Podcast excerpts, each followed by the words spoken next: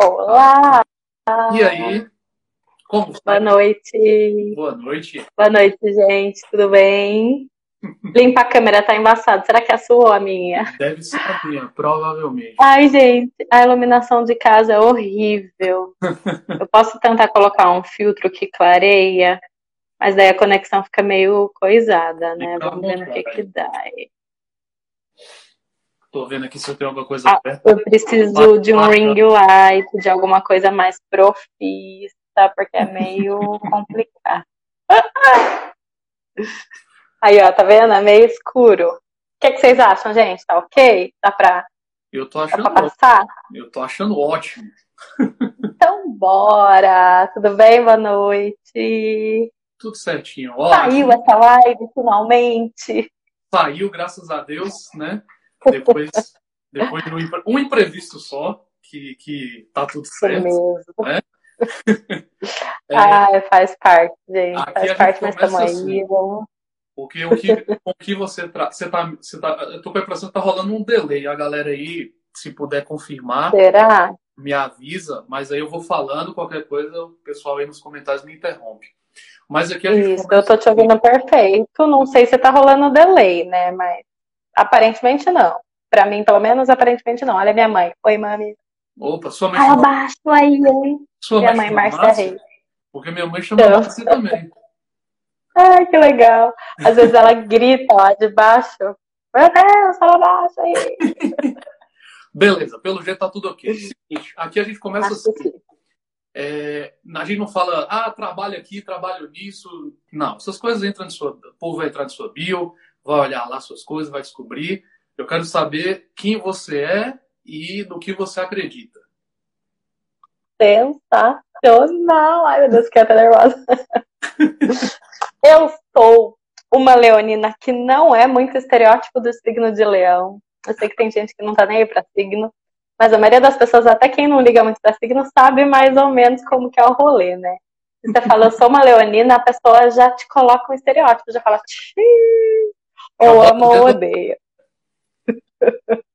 É isso, então eu sempre gosto de falar, eu sou uma leonina que tem essas características, eu vou fazer nível semana que vem, mas não sou muito esse estereótipo do signo de leão. É porque eu sou uma pessoa super familiar, super tranquila, do interior de São Paulo. Vocês vão reparar um pequeno sotaque, talvez. E eu acredito muito que eu acredito muito na pluralidade de pessoas e de formas de ser. Essa é uma das minhas paixões. Eu acho sensacional observar o quanto as coisas as pessoas podem ser diversas. E as coisas nem sempre podem muito, né? Mas as pessoas, elas são mais diversas possível. E eu sou muito apaixonada por isso. Essa é uma das causas pelas quais eu luto também através da gestão de marca pessoal. Poder fazer com que existam no mundo médicos com todos os tipos de personalidade, com que existam advogados com todos os tipos de vibe, é, quebrar esses clichês de profissão, essa coisa de que você não tem cara de advogado, você não tem cara de cantor, todo mundo tem cara do que quiser. E eu acho que a, a população ela é tão diversa, né? E é muito importante que os serviços, que os profissionais também tenham essa diversidade para você se sentir representado. Cada vez que você vai consumir uma arte, cada vez que você vai precisar de um serviço, de um produto. Então eu gosto muito disso. Massa. Que é uma boa forma de definir quem eu sou. Como é que é? Acho que é uma boa forma de definir quem eu sou. Acho que foi bem. Gostei. Eu achei massa, achei massa. Definiu bem. E Definiu. quem é você? Hum, Porra. pra quem é da como você se define? Laiane, pra quem é da Laiane estiver aí, só puxar o carregador mesmo. aí. Meu nome é Marcos e eu sou um cara incomodado com quem negligencia a importância de se comunicar bem. Por quê? Porque se você não se comunica bem, você não faz um monte de outras coisas. Você não interage. E daí eu já puxo no que, que eu acredito que é que todo mundo pode se comunicar melhor, ou seja, buscar entregar uma mensagem mais clara, mais objetiva e mais humana, através das ferramentas que a gente tem disponíveis hoje dentro do marketing digital, é, principalmente explicando para as pessoas que isso é mais acessível do que parece, embora demande estudo, é. embora demande é, gastar um tempinho, não é perder um tempinho, é gastar um tempinho com o aprendizado, é algo que vai lhe trazer retorno, porque é um passo que a humanidade deu e algumas pessoas ainda não deram. Elas ainda é. Não, não se ligaram que chegou a hora. Então, eu acredito muito que é possível ajudar todas essas pessoas e levá-las a dar mais um passo adiante. Eu nunca tinha me definido dessa forma. Não. É, é, muito bom. É bom às vezes a gente fazer isso né, no supetão, assim. Eu também. A gente sempre sabe como se definir quando a gente para para pensar, né? Mas de supetão, acho que o que vem de supetão geralmente é, é muito verdadeiro, né? Muito genuíno. Né? É o, que, o que tá no coração na hora vem, do jeito que tá. É mesmo.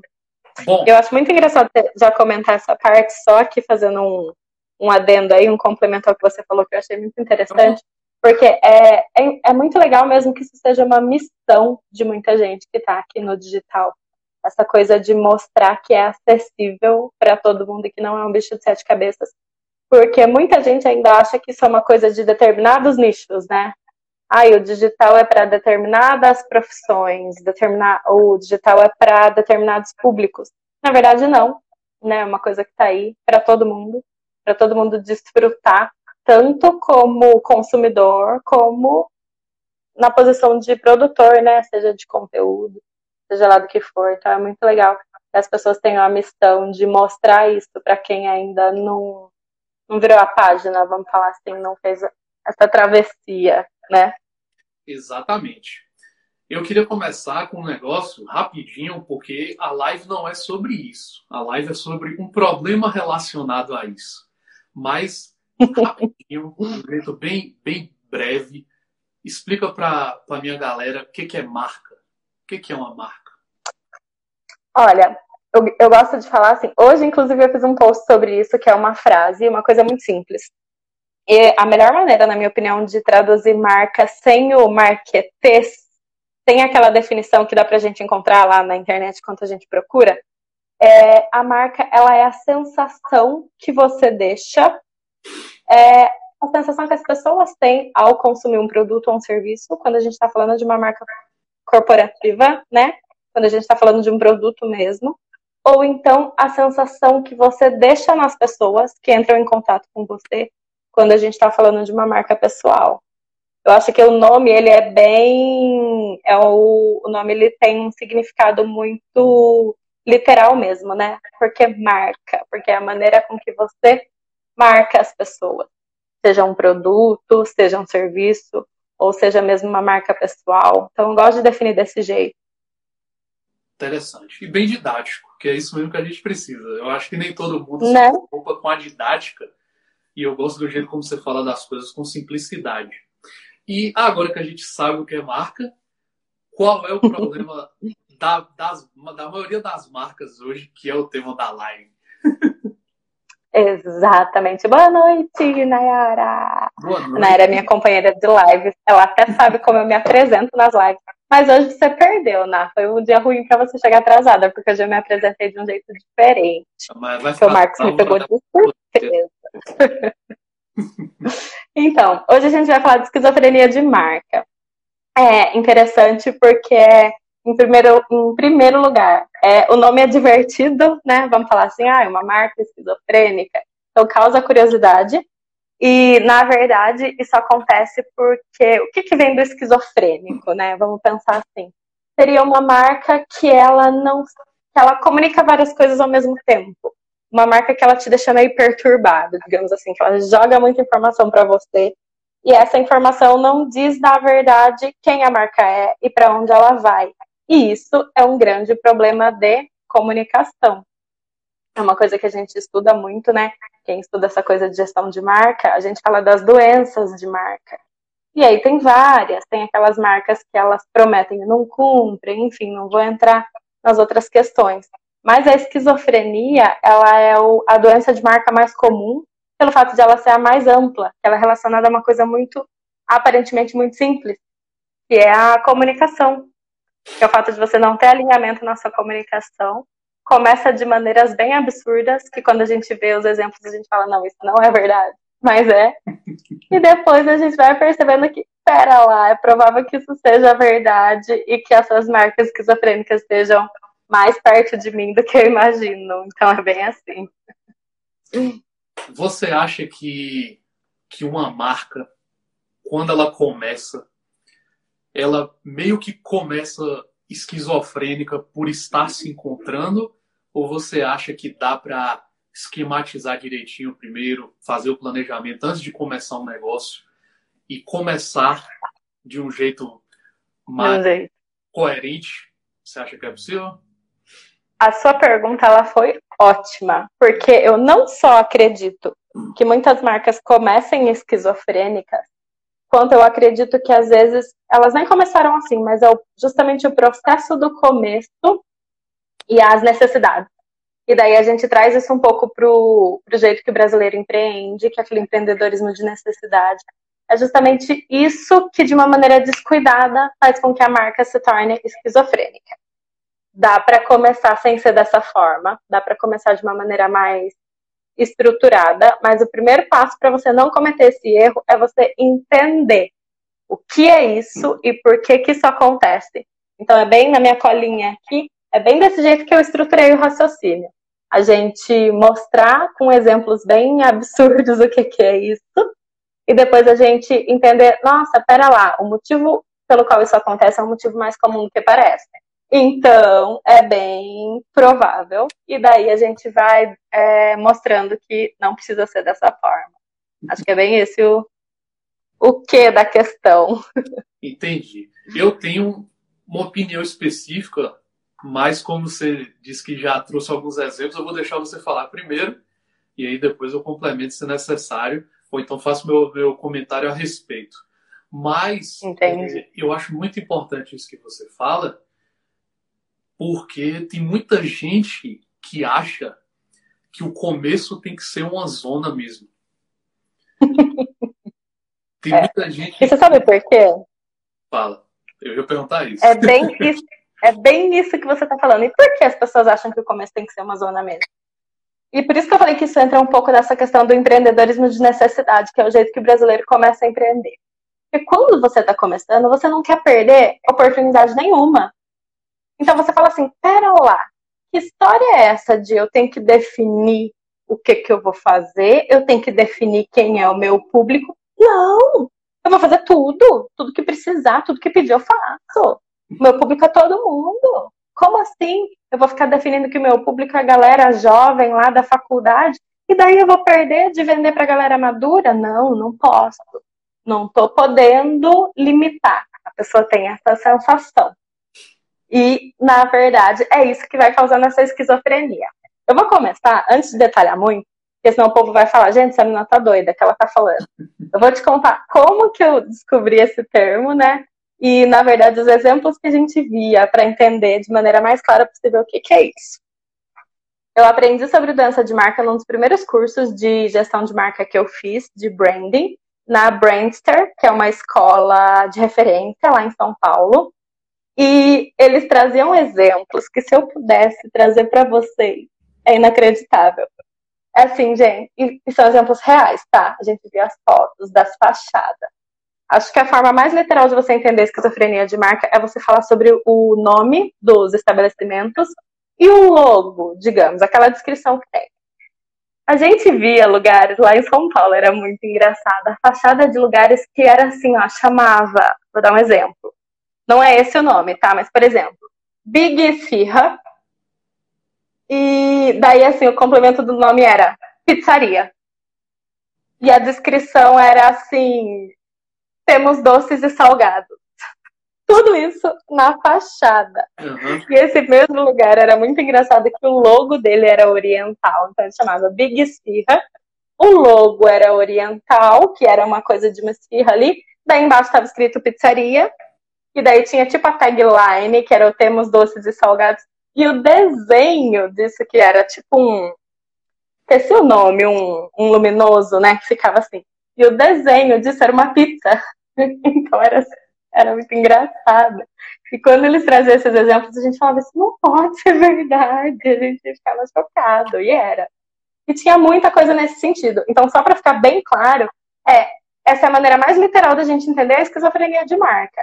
É uma marca que ela está comunicando para você que ela é várias coisas. E isso é impossível. Porque qual que é o ponto, né? E é aí que a gente vem nessa questão da causa, que a gente já estava falando da causa antes de falar da consequência, né? De explicar por que, que isso acontece, muito provavelmente. E daí eu começo a explicar, vocês começam a pensar nos comércios de bairro aí que vocês conhecem. O cara provavelmente abriu uma esfirraria, colocou o nome de Big Esfirra. Bibi Esfirra, por exemplo.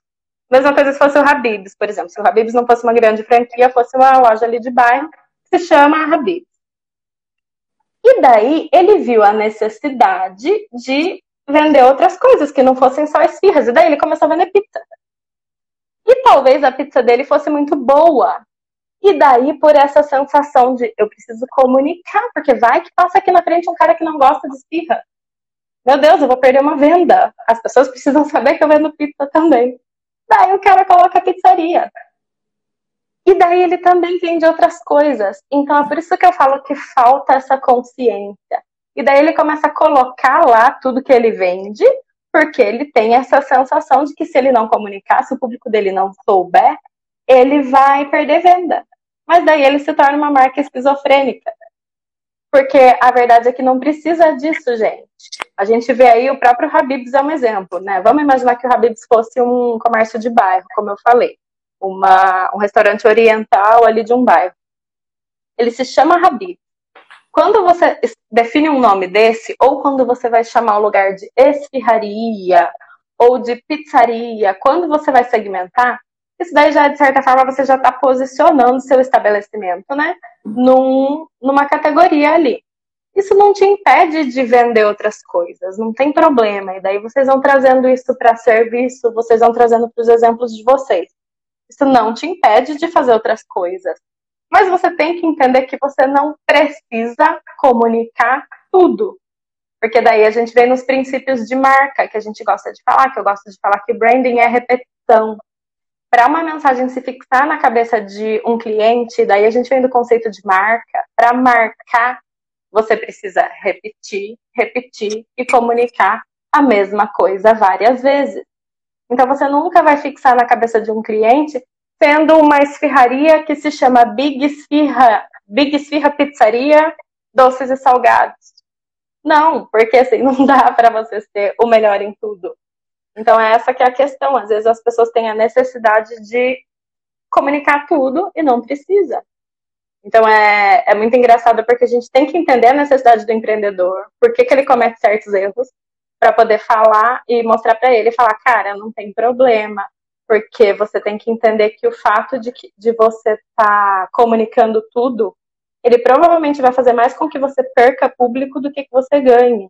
Porque talvez ele vai passar uma imagem de que o seu estabelecimento é uma bagunça. Ou então de que você não é especialista em nada disso.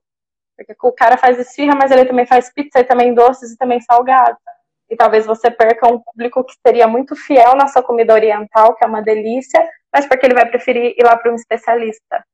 Então tem que ser trazida essa reflexão dos impactos que uma comunicação esquizofrênica traz. Sim. É, tem uma, uma coisa que eu vejo muito que é uma. Como é que eu vou dizer isso sem, sem parecer ofensivo? tem um certo, uma certa contenção de gastos excessiva hum. com reposicionamento, hum. certo? Reposicionamento. É. Porque, por exemplo, eu vendo esfirra, certo? Vi a oportunidade é. de vender pizza. E talvez deva testar um tempo se realmente a galera vai ficar comprando pizza aqui. Então eu coloco pizza no cardápio. Não coloco pizza no, na placa, né? Coloco pizza no é. Pronto.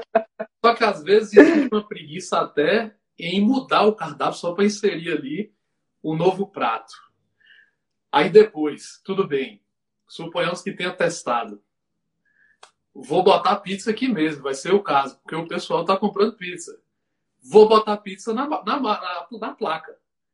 E não quer gastar com a reformulação da logo, da identidade visual, se for o caso, do que está escrito ali. Eu vejo muita placa armengada, por exemplo, porque É, a pessoa não quer gastar com essa reformulação é, da empresa. É a gambiarra, né? É o que a gente Sim. fala do brasileiro super criativo, mas ao mesmo tempo faz muita gambiarra. E é isso E essas imagens que a gente via, é brasileiro. É muito Você isso. é brasileiro? É? Gente, não é questão de preconceito, nem nada disso, nem de gostar de falar mal de brasileiro, não, tá? É que assim, a gente tem que entender por que, que isso acontece, mas não dá pra gente negar. Sim, o Brasil ele empreende muito por necessidade. Se você empreende por necessidade, significa que você não tem recurso para dar e vender. Por outro lado, você é muito criativo. Então, assim, você dá nó em pingo d'água e você vai fazendo as coisas do jeito que dá. É isso que a gente chama de jeitinho brasileiro, né?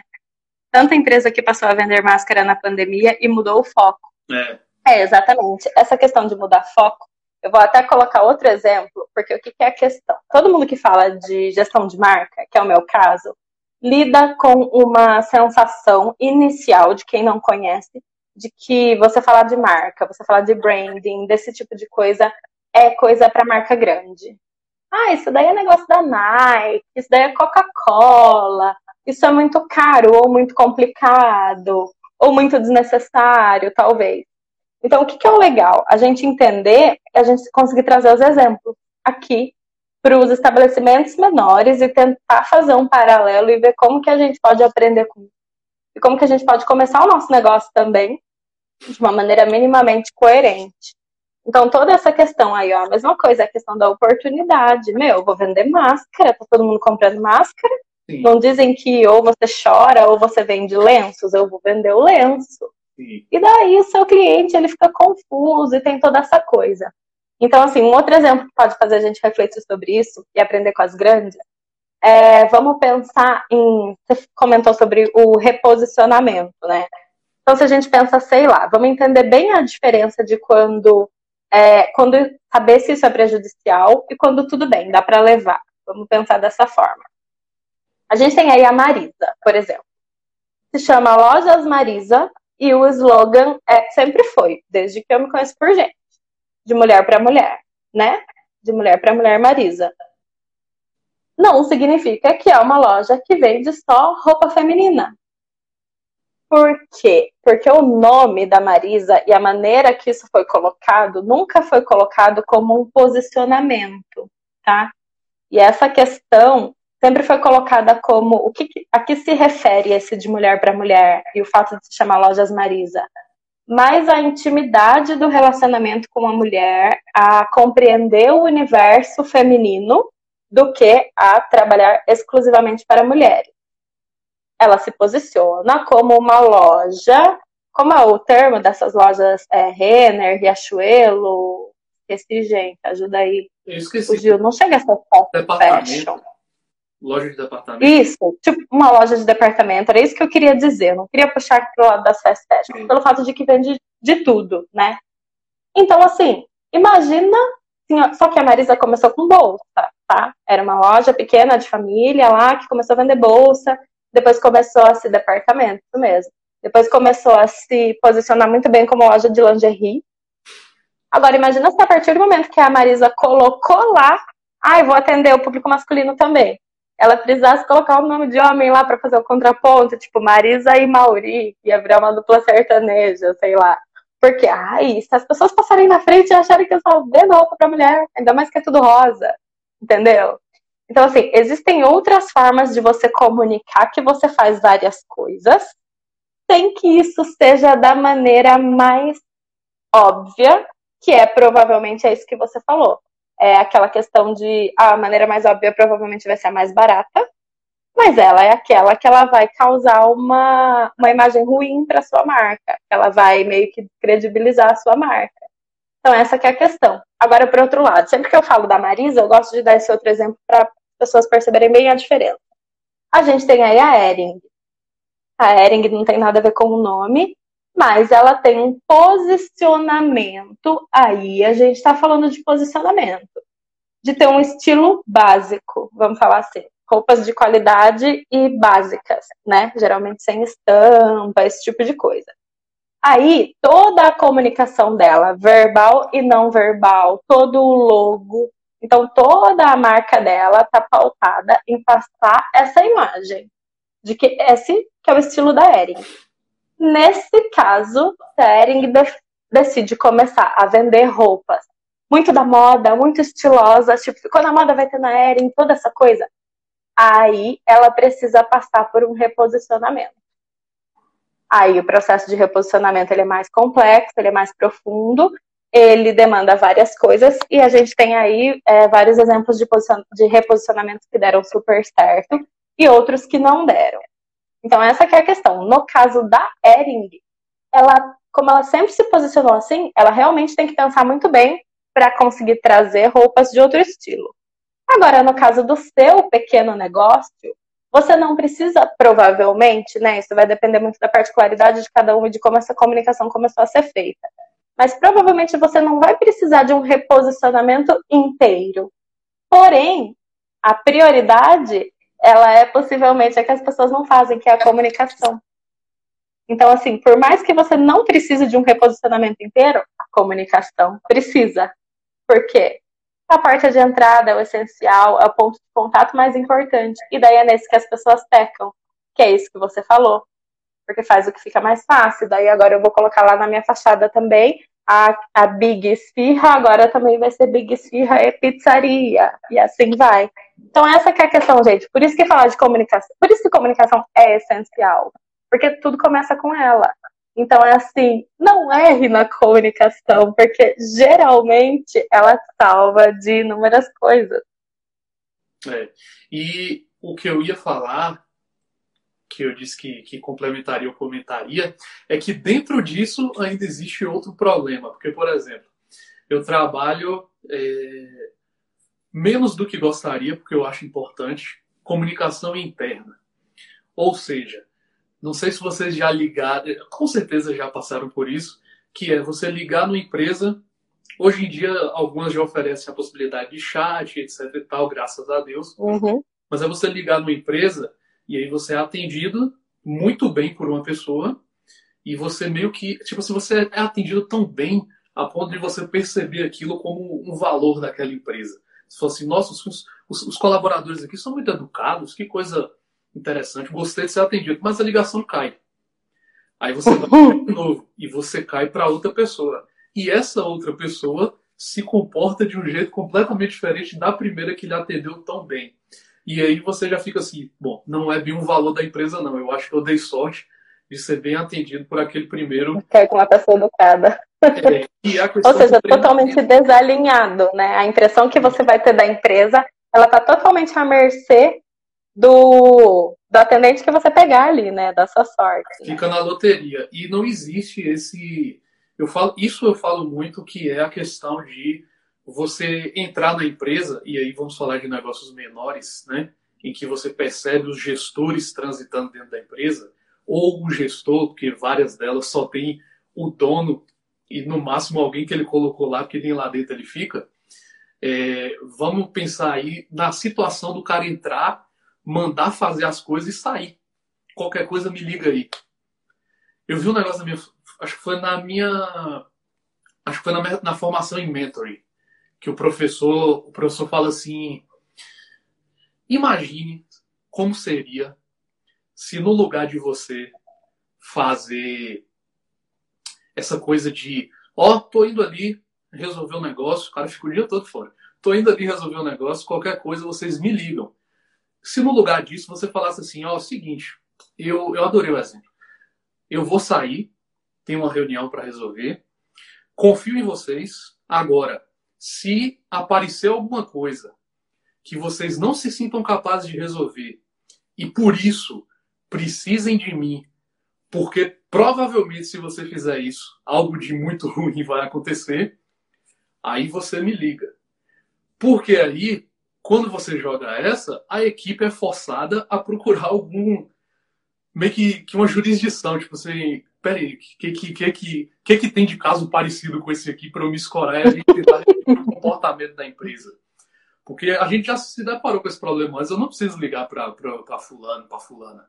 Eu vou me virar aqui. E se você tem, é, se você tem valores implementados para a equipe também, aí todo mundo meio que já sabe como lidar. Porque se aparece uma coisa que está na frente de um valor, aí ele já sabe que a resposta é não. Não, nossa, nossa companhia, infelizmente, não trabalha dessa forma porque faz parte é, do nosso, da nossa política interna, dos nossos valores. É, aí vai combinar com as coisas que estão tá estampadas no site, ou, ou que ou, ou, quando é um negócio menor, o cliente está conversando com o colaborador, aí ele se lembra de uma coisa que o, o gerente comentou com ele quando estava fechando o negócio, é, realmente, os caras aqui são coerentes. Existe um alinhamento, né? Existe um alinhamento. Agora, quando não tem, aí eu queria saber de você quão importante é isso, porque na minha visão, isso ajuda demais a, a esquizofrenia surgir de dentro. Ah, exatamente. Porque o que, que acontece? O alinhamento, esse alinhamento de valores, por isso que tudo sempre vai começar nos valores, sempre e no, em você estar é, treinada, digamos assim, para se comunicar conforme esses valores, porque às vezes você tem os valores muito claros, mas você não tem as habilidades de comunicação, você peca aí na transmissão, né? Mas o que, que é isso daí que você está falando? É, trazendo um pouco para a situação de pandemia, né? A gente está vendo aí as empresas precisando trabalhar cada vez mais home office, isso daí desde os grandes aos pequenos empreendimentos, né? E daí, alguns valores, eles estão sendo muito valores valorizados. Eu queria não, não falar, não, não ser redundante assim, Mas diante de um especialista mais. alguns valores, eles estão sendo cada vez mais é, colocados em xeque. Por quê? Porque quando você tem uma equipe, por menor que seja, trabalhando cada um do seu canto, vamos pensar até dessa maneira visualmente mais absurda do que você ter todos ali no mesmo lugar. Você precisa confiar muito em valores como na autorresponsabilidade, a capacidade de resolver problemas, a capacidade das pessoas de terem um norte ali para onde se situar. Para você ter certeza que, por mais que seus olhos não estejam alcançando todos os funcionários, vamos pensar dessa forma, todos vão caminhar para o mesmo norte, porque é uma empresa, né? Então, esse tipo de valor está sendo cada vez mais é, necessário mesmo para os funcionários. Seja funcionários, ou seja para os líderes, precisam desenvolver isso. Porém, não adianta nada você bater na tecla de skills, ai, vamos ser autorresponsáveis e vamos fazer um treinamento sobre autorresponsabilidade e vamos fazer tudo isso e a pessoa ter esse valor intrínseco, vamos falar assim, mas você não tem uma comunicação alinhada, porque daí vai acontecer isso que você está falando e vai parecer uma marca esquizofrênica, que é uma marca que se comunica cada hora de uma forma, seja com intenções, seja porque quer atingir todos os públicos e não se dá conta de que isso, na verdade, mais prejudica do que ajuda, ou seja de maneira não intencional, que é esse o caso. Eu, eu liguei agora e a menina super meiga e eu tô achando que a marca é uma fofa. Mas é uma marca super hardcore de sei lá o quê. Então, isso causa meio que uma esquisitice na minha cabeça. Às vezes nem é só a questão de ser bem ou mal atendido. Mas é assim, não que uma menina super meiga não possa trabalhar numa empresa hardcore, mas ela vai ter que, de certa forma, equilibrar isso. Por quê? E, e, também não quer dizer que empresa hardcore é precise atender de maneira brusca uhum. ou mal educada. Mas a questão é assim, se você tem um posicionamento mais direto, você tem um posicionamento mais, digamos assim, mais despojado, é importante que todos os seus funcionários estejam alinhados para resolver as coisas conforme essa, esse valor, digamos assim. Então, assim, se o meu posicionamento ele é direto, os meus funcionários têm que estar preparados para resolver os problemas de maneira rápida. É, ou de maneira, pelo menos, né, ágil. Necessário. Exato. E eles têm que estar preparados para se comunicar de maneira objetiva. E é aí que eu falo. Não -huh, não tem problema a menina ser super meiga e delicada, mas ela tem que ser objetiva, por exemplo. Então, essa que é a questão. As suas características pessoais elas precisam é, ser neutralizadas por uma bússola maior que seja os valores da marca. Senão essa marca vai ficar esquizofrênica. E outra coisa que a gente vê também, não sei se você vai comentar, mas acredito que sim, porque você falou isso na descrição da live e eu achei super interessante. São aquelas empresas que elas pregam uma coisa em um canal de comunicação, em outro canal elas agem de uma forma totalmente diferente. Que é aquela coisa, manda um e-mail marketing super despojado, Mas daí eu, quando eu vou lá no site, a comunicação é totalmente conservadora e formal. O que, é que você fala aí sobre isso? O que, é que você costuma ver muito desse tipo? É, eu coloquei isso, isso na, na descrição porque, claro, isso é muito subjetivo, né? Mas essa é das coisas que mais me incomodam, que é uma certa, não sei se é uma trava, talvez, eu sei que algumas pessoas são, mas existe uma, uma, uma coisa que impede as pessoas de é, se expressar de um jeito que reflita a realidade quando elas estão, quando elas mudam de canal de comunicação. Então, botaram na cabeça delas de que o e-mail é para ser extremamente formal. Só que, por exemplo, agora eu tô com eu trouxe meu projeto para o Instagram. E aí eu vou fazer uma eu vou fazer uma um anúncio de uma live, como eu fiz hoje, chamando a galera para participar daqui a alguns minutos, e aí eu coloco lá grandão em texto. Bora! Porque minha namorada tá aqui, ela sabe. Quando a gente saía para correr, eu gritava isso tipo assim na avenida. Porque a gente está correndo, a gente está na motivação que nós vamos começar o negócio. Uma identificação já com a sua pessoa, com a sua personalidade, né?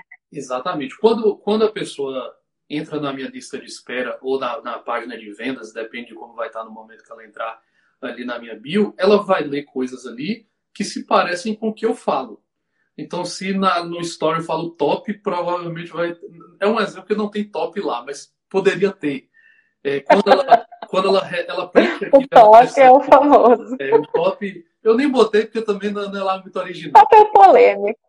É, mas enfim. Aí, quando ela recebe, quando ela preenche e ela recebe um mapeamento de, de posicionamento digital, que é o que eu costumo mandar para a pessoa, você lê o e-mail, e, e é, algumas, algumas pessoas já me falaram isso, você lê o e-mail escutando minha voz. Inclusive o botão para começar, para preencher, é esse bora, cheio de ó e com um foguinho assim do lado. Porque o e-mail não. E essa é a coisa mais legal. Uhum.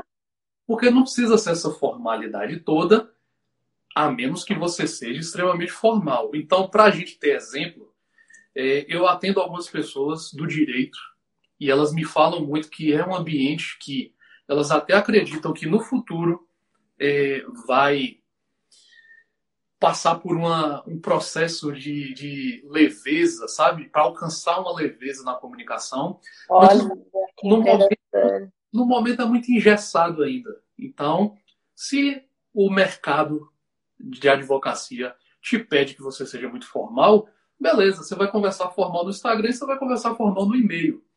Meu mercado, uhum. meu mercado de comunicação me permite que eu seja mais despojado. Tipo assim, a galera que eu sigo tá que nem eu, toda tatuada, os malucos cheios de barba e tal. Então, pra que, que eu vou fazer meio formal? Pra quê? Uhum. Então, as pessoas não me reconheceriam naquele meio se eu fosse muito formal. E eu vejo muita marca assim. Eu vejo muito infoprodutor desse jeito, que você entra na landing page do cara, landing page, para quem não sabe, é essa página de vendas que eu estou falando, que, que é onde geralmente a gente compra cursos, faz reserva de vagas, enfim. E é, eu vejo muitos que você, alguns têm um vídeo, né? Você dá o play no vídeo e aí você fala, nossa, que cara interessante o estilo de comunicação dele. Eu me senti realmente abraçado por esse cara. Aí você vai lá e clica, quero o e-book. Pronto, vou ganhar o e-book do cara. Aí você vai ler o e-book, o e-book é um saco, que é o que mais tem. Ou o é quase uma propaganda enganosa, isso é bem frustrante para quem é ligado nessa parte, né? Ou o e-mail é um saque. E nem eu, eu nem abro o e-book, que eu fiz assim, o e-mail aqui de três parágrafos está desse jeito, imagina o e-book como é que não tá. E você sabe que o cara é despojado, você sabe que o cara é isso mesmo, tipo, peitão para frente, tô aqui falando com você porque o meu produto é bom. Mas, né, o material é ruim. Aí eu tenho que comprar um curso é. desse cara que é mil, 1.200 pontos, 1.300 pontos para ter certeza. Pô, se ele me convencesse no e-book, às vezes eu comprava o curso, só que a esquizofrenia ficou na frente da compra, né? É, é muito complicado, porque assim, as pessoas elas precisam entender que comunicação é um ponto de contato, gente. E o nome já fala, ponto de contato. Em época de marcas humanizadas, ainda mais quando a gente trata a maioria dos negócios, principalmente atualmente diante de um computador, diante de um celular, todo ponto de contato, ele é o ponto que vai aproximar o seu cliente do ser humano que você é. E daí a gente traz também humanização de marca, né, com relação a isso. Então não faz sentido nenhum. O seu norte não tem que ser, ai, um e-mail é para ser formal, uma rede social é para ser descolada. Então, na rede social você é descolada e no e-mail você é formal. Não, a sua bússola não é o que é para ser. A sua bússola é a sua personalidade. E daí, o que, que é também, que você falou da questão das marcas, né? O que, que eu costumo ver muito. É, inclusive, eu vou até fazer um post, vou tentar até antecipar para amanhã um post sobre isso. A pior coisa que uma pessoa, a coisa que uma pessoa mais tem que evitar é aquela sensação de, e a gente já falou disso, inclusive, eu não sei se a gente já falou na outra live, ou se eu já comentei isso numa live sozinha, que eu também estava falando sobre comunicação. Uma das coisas que as pessoas mais precisam procurar evitar é quando a pessoa te conhece pessoalmente, ela fala assim: Nossa, você é totalmente diferente do que eu imaginava. Mesmo que a expectativa dela for, não foi frustrada, mesmo que ela tá feliz. Não, gente, isso não quer dizer, não tá bom. Evite isso ao máximo, porque significa que você está passando uma imagem diferente da que você é. Então, ferrou, desculpa o palavrão, mas ferrou. Porque você está atraindo um público que não gosta da pessoa que você é. Ferrou é palavrão? Como é que é? Ah, sei lá, né, gente? Eu ia falar, fodeu. Daí eu trouxe pro ferrou. Daí eu falei, não, melhor, melhor. Esse, esse, é um, esse, é um ambiente de palavrões. Colocaram na caixinha eh, antes de ontem. Eu botei lá, duvido você perguntar alguma coisa nessa caixinha. A pessoa, você não fala muito palavrão, não? Eu falei assim, falo.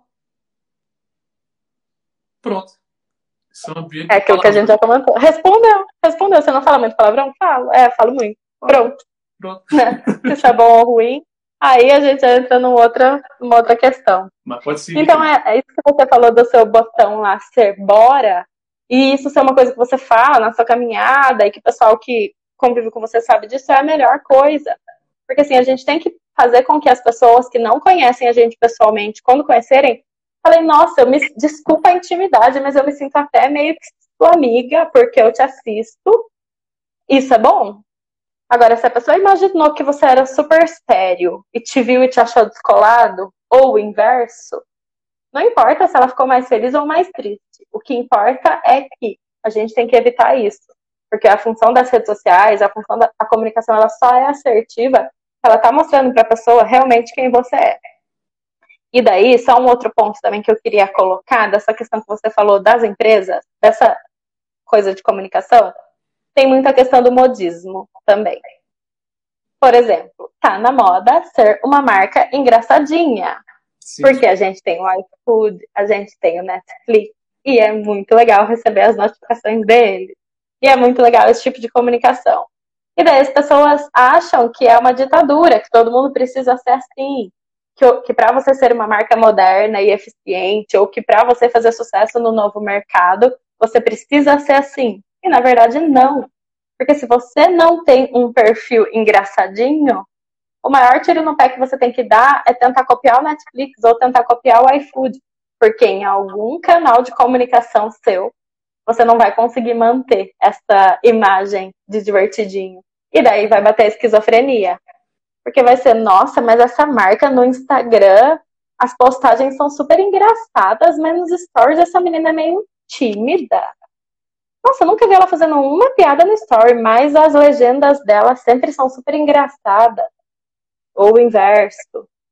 Ou então você quer passar uma imagem de uma marca muito despojada, mas, gente, para resolver um problema com você é uma burocracia do caramba. Aí também vai causar esquizofrenia. Porque, assim, peraí, algo errado não está certo. É bem isso, né? A gente vê muito isso também, né? E tem outra coisa que é, como a gente tem a questão do, do Omnichannel hoje, que, para quem não sabe, é estar em todos os canais. É, tem o, talvez o, o multi-channel também, que é você estar tá em mais de um canal que eu também não acho que você precisa estar em todos, principalmente se você estiver começando. Uhum. Acho que a gente falou disso na nossa live, isso aí a gente falou que é. Vai, uhum, isso a gente falou vai, vai explorando as redes, aí você vai para a próxima. Só que tem uma coisa: eu sou despojado no Instagram. eu quero ir para o LinkedIn. Primeiro, você tem o que fazer no LinkedIn, porque aqui eu estou falando muito por cima, pode até ser que tenha um porquê do iFood ir para o LinkedIn. Vai que tem. Mas, aqui no exemplo, supondo que, que imediatamente não, não tem porquê estar lá, é, o iFood vai para o LinkedIn fazer isso de que forma? De que maneira é que o iFood vai se comunicar com as pessoas que estão no LinkedIn? Qual é a finalidade de lá? O que, que eu vou fazer na outra rede social? Porque eu tenho uma marca que é despojada. A minha comunicação é despojada. Se eu quero expandir, eu quero ir além da rede social que eu tô, eu tenho que procurar uma que combine com isso. Por isso que eu acho melhor desbravar cada uma e quando você for para outra, você se lembrar da última, porque senão o povo compara uhum e fica. Exatamente. Porque tem um negócio. É uma maneira de você conseguir fazer essa transição de uma forma mais harmônica, né? Vamos falar assim. É, porque tem um negócio que é o seguinte, que é verdade. Cada rede social tem um público diferente. Beleza. Só que você também não quer todos os públicos possíveis. Você, uhum. Por exemplo, a, a Eric, por exemplo, é, tem muito cara eu sei porque eu sou um deles, tem muito cara minimalista, essencialista que compra deles, porque não tem estampa e tal, até a questão visual do menos é mais. É, uhum. Transportado para a roupa, né? Então, a Eric não quer o cara que gosta de camisa florida. Pronto. Exato, gente. Se existisse uma é. social só com pessoas que gostam de camisa florida, não tem por que a Eric tá lá. A menos que ela resolva reposicionar. Então eu vou para outra rede social, para qual eu vou? tem inclusive algumas cartadas genéricas, que é, eu posso fazer um podcast. Podcast não é rede social, mas é, é o meu, é o, o, o, melhor dos universos, porque eu construo tudo aqui. Eu coloco. É o seu local, né? Digamos assim. É, e aí eu posso ser sério, eu posso. Então, assim, vai expandir, vai de uma rede social para outra, fazer isso com coerência também. Porque você tem mais. Exato. A audiência do Facebook é mais velha, Pô, tem uns tiozão, umas, tio, umas tiazona que são mais despojadas também. Então, uhum, tem que ganhar essas pessoas, né? Não vai na. na Isso eu ia comentar. Ainda se você quer, se você chegar à conclusão de que realmente, não, para mim estratégia é interessante sim, bate o pé, eu quero, eu estou no Instagram, mas eu quero estar no LinkedIn. Ok, não tem problema. Mas existem maneiras de você fazer isso. Uma coisa que você comentou é uma coisa que eu adoro, achei muito legal você comentar, que é essa questão de você fazer uma transição harmônica. Então, assim, se você é uma marca que nasceu, vamos tentar trazer é, bem para os extremos, para as pessoas conseguirem visualizar. Você é uma marca que nasceu no TikTok, mas você quer alcançar o LinkedIn em algum ponto, porque vamos pensar assim, ah, eu estou crescendo junto com o meu público, eu estou ali com a Gen Z, né, com a geração Z, não sei o quê, e agora o meu público está começando a entrar no universo é, estagiário, toda essa coisa, e eu quero acompanhar. Ok. E a outra acaba ficando de lado. É, vou tentar trazer esse ponto também. Eu também tenho uma coisinha pra falar. E daí, e daí, o que que acontece? Tenta fazer essa transição harmônica, que é muito legal isso.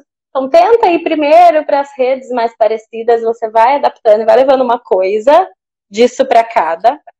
E, e é por isso que às vezes acontece isso que a Gabi falou que é a questão de você ir para uma rede e acabar abandonando a outra. Então, precisa ter um cuidado com isso também. Mas depois eu falo um pouco melhor sobre isso. Mas, por exemplo, vou dar o meu exemplo do LinkedIn para ficar bem prático. Eu sempre estive no LinkedIn, porque eu sempre trabalhei em empresa, esse tipo de coisa. E daí, quando eu comecei a focar mais no branding, eu comecei a perceber que, apesar de também ser uma coisa que está relacionada ao mundo dos negócios, o branding ele é um pouco mais contemporâneo, um pouco mais despojado do que aquela Laiane que começou lá fazendo estágio em áreas de supply chain, do que aquela Laiane uma personalidade mais austera, talvez. Mas eu não queria sair do LinkedIn, porque também é necessário para mim. Então acontecia essa questão, não, eu ainda vi utilidade lá. O que, que eu comecei a fazer? Eu comecei a colocar pequenos elementos, e daí vem a comunicação, vem pequenos elementos visuais, e daí a gente tem algumas estratégias no próprio branding, que a gente fala muito sobre isso, que eram elementos que dão o contraponto e que daí eles vão equilibrar essa balança. Uma das primeiras coisas que eu fiz foi trocar minha foto. Eu tinha uma foto vestida com uma roupa social, um traje social, um cabelo muito liso, que meu cabelo sempre foi assim, sem batom, sem nada. eu troquei e coloquei com uma, fo uma foto com um traje ainda social, mas de cores menos austeras. O cabelo também bem formal assim, bem básico, mas um batom. Um batom chamativo, um batom que, se não me engano, era um roxo, assim, não chegava a ser vermelho, nada desse tipo. Porque foi uma maneira que eu encontrei de comunicar que eu estou no mundo corporativo, mas eu tenho uma personalidade um pouco mais contemporânea. E outra coisa que eu fiz também foi trocar totalmente a minha bio. A, a bio lá do LinkedIn, na verdade, é o descritivo nosso, da nossa trajetória profissional, né? A minha antes era um descritivo que passava por tudo que eu fiz, basicamente. E depois eu posso até publicar no meu Instagram como que é a minha bio do LinkedIn hoje em dia. Ela ainda fala do meu histórico profissional, mas com uma abordagem mais storytelling, uma abordagem mais de como eu vejo o mundo e como eu vejo as coisas que eu fiz. Mais focada em eu contando a minha história, do que focada em este é o meu currículo, muito prazer. Porque é, hoje eu trabalho com isso, entendeu? Hum. Então, assim, existem maneiras de você fazer isso, mas você tem que ter essa consciência. Porque se eu não fizesse isso, eu ia me tornar esquizofrênica. Eu ia me tornar uma marca pessoal esquizofrênica. Porque as pessoas que vissem a Laiane no LinkedIn iam ter uma imagem. E as pessoas que vissem a Laiane no Instagram iam falar, não, peraí, são gêmeas? O que é o lance? Eu não tô entendendo direito. Então, é isso. E isso que a Gabi falou é a questão de, às vezes, você tá em, em várias redes sociais e você acaba abandonando a outra. É, gente, é aquilo que a gente fala. Por isso que pense muito bem se você realmente consegue e se você realmente precisa estar em todas as redes sociais, porque às vezes não é necessário. E como que você vai descobrir isso? Olhando para a sua personalidade e para o seu público-alvo, né? E outra, ó, o pessoal falou aqui. Ó, tem um cliente. Contrata o Marcão que ele resolve. É, cliente satisfeito aqui. Opa, Rodrigão, tamo junto, cara. Aí, gente. é, ó, ainda sobre essa coisa que ela falou de deixar a rede social de lado, deixar, acabar deixando de alimentar a outra por conta da migração. Vou falar rapidinho porque a gente tem aí seis, sete minutos. É, vamos usar bem. Verdade, vai cair. O que, que acontece? Você tem. Começou no Instagram. Beleza. Falaram para você que você tem que ir para todas as redes sociais. Aí você ouviu aqui nessa live que não precisa ser todas, mas é legal você estar tá em mais de uma. Pronto. Só que você pode muito bem acabar deixando de alimentar a primeira porque foi para a segunda ou a segunda porque ainda está apegada à primeira. Enfiaram na cabeça da gente que a gente tem que fazer todas essas coisas no nascimento do negócio. Na verdade, não é que enfiaram na cabeça da gente, é porque não esclareceram que não precisa ser no começo do negócio. Ou seja, você vai para uma consultoria, tem que ele entregue todas as soluções mas não está muito interessado em sentir qual é o momento do, do cliente. Então, por exemplo, eu sou consultor. Tem coisa que eu ainda não falei com o cliente. Tipo, ele até sabe que existe, mas eu ainda não falei sobre isso com o cliente porque não está no momento dele. Supondo que é uma consultoria mais longa. Então, se a gente está tratando uhum. de ponto A, depois a gente cuida do ponto B. Se a gente está cuidando da gestão interna, depois a gente fala de fazer story. Ah, mas falou que fazer story é importante. Calma. Fica tranquilo. Fica tranquilo. Vamos cuidar do que é interno. Se você fizer story, vai vir cliente. E se o interno estiver ruim, você vai receber esse cliente mal. Vamos cuidar do interno, depois você faz story. Ah, não, mas tem uma ferramenta uhum. assim, assim, assado. Calma. Acontece muito isso, muito. A pessoa não arruma a casa primeiro, ela já quer fazer de tudo, e isso mais atrapalha do que ajuda. Mais atrapalha do que ajuda. Então, que, que você faz? Ah, eu quero. Isso vale para qualquer coisa dentro de empresa. Eu quero fazer tal coisa. Certo. Primeira pergunta: por que eu quero fazer tal coisa? Pode ser que eventualmente eu mude essa, essa sequência de perguntas, mas pensando rápido. Primeira pergunta: por que eu quero fazer isso? Pronto, eu tenho um motivo. Estou me explicando por que eu quero fazer aquilo. Como eu vou fazer isso? Beleza, me explico por que, que eu vou fazer isso. Como eu vou fazer isso? Ou seja, postagem diária, como a Luna está sugerindo aqui agora, eu vou fazer vídeo, eu vou fazer beleza, porque aí eu estou vendo o trabalho que vai me dar. Então eu tenho o porquê e eu sei o, o tempo que vai me consumir fazer isso dessa forma. Pronto. Terceira pergunta é quando eu vou fazer isso? Porque nesse momento eu não tenho condição de gravar dois formatos de coisas para redes sociais. Então, se eu vou fazer, se eu vou botar um vídeo no Instagram de um jeito, eu tenho que botar de outro jeito no Facebook, porque lá o público se comporta de maneira diferente. Certo? Tudo, uhum. isso, tudo isso está certo. Mas só tem você na empresa. Então você não vai fazer, velho. Não vai fazer. Você vai fazendo do jeito que está hoje.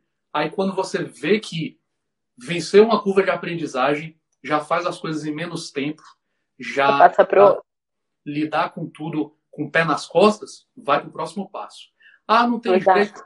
No futuro você vai ter uma equipe, vai ter uma. uma é isso, gente. É a questão de abraçar o mundo. É, não é necessário.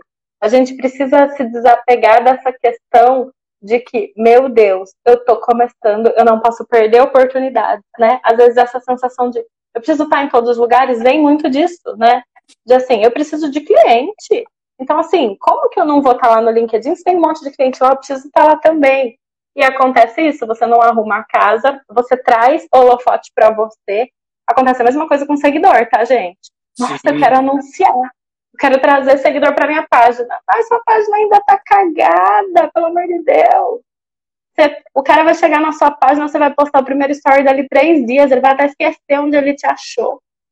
Então calma, vamos por etapa, né? Vai devagar, exatamente. Se eu pegar agora, se eu pegar uma grana agora, enfiar no, no Facebook Ads, vai vir seguidor para mim. Por que, que eu não faço isso? Porque se eu fizer isso, vai vir cliente também. E no momento, eu estou atendendo o número de clientes que eu posso atender. Se chegar mais gente, a gente tem dois minutos de live, bicho se chegar mais gente, eu vou me lascar. Então eu faço isso com resolução. Vai se lascar. Conselho rápido para exatamente. você poder encerrar também. Sabe uma outra coisa que eu falei e que eu abordei exatamente isso que você está falando? Da galera corre lá para ver rapidinho um funil de vendas, imaginando que o Instagram é seu funil de vendas e que as pessoas fazem exatamente isso. Elas estão muito preocupadas com a parte de cima do funil. Elas querem trazer, trazer, trazer cliente, mas elas não se preocupam em fazer as pessoas deslizarem pelo funil. Então elas têm um monte de seguidor que nunca se transforma em cliente e ao mesmo tempo elas têm alguns clientes que estão insatisfeitos, porque tudo que elas fazem não é para tratar bem esse cliente, e sim para fazer chegar mais potenciais clientes. É. Gente, fica ligado nisso que não adianta de nada, não é o Cuida caminho. do que você tem, porque se você não cuidar do que você tem, quem é cliente vai falar mal de você, vai chegar cliente novo, vai entrar, não vai ser bem atendido, isso vira um ciclo e você vai se atrapalhar. Dicasinha rápida para quem perguntou de rede social, porque às vezes a preocupação disso é a rede social caiu, deu pau, ficou três dias sem funcionar, como é que eu faço? Faz lista, pega o e-mail do povo, pega o WhatsApp, salva, porque aquilo é seu, rede social nenhuma toma. Por isso Exato, não dependa da rede social para você lidar com seu cliente. A rede social não é sua, é terreno alugado. Exatamente. Você tem 25 segundos para dar tchau. Eu agradeço a sua presença aqui. Muito obrigado. Gente, obrigada. Querem saber mais coisa? Perguntem para o Marcos, perguntem para mim. É, deem uma olhada no meu Instagram, no Instagram dele.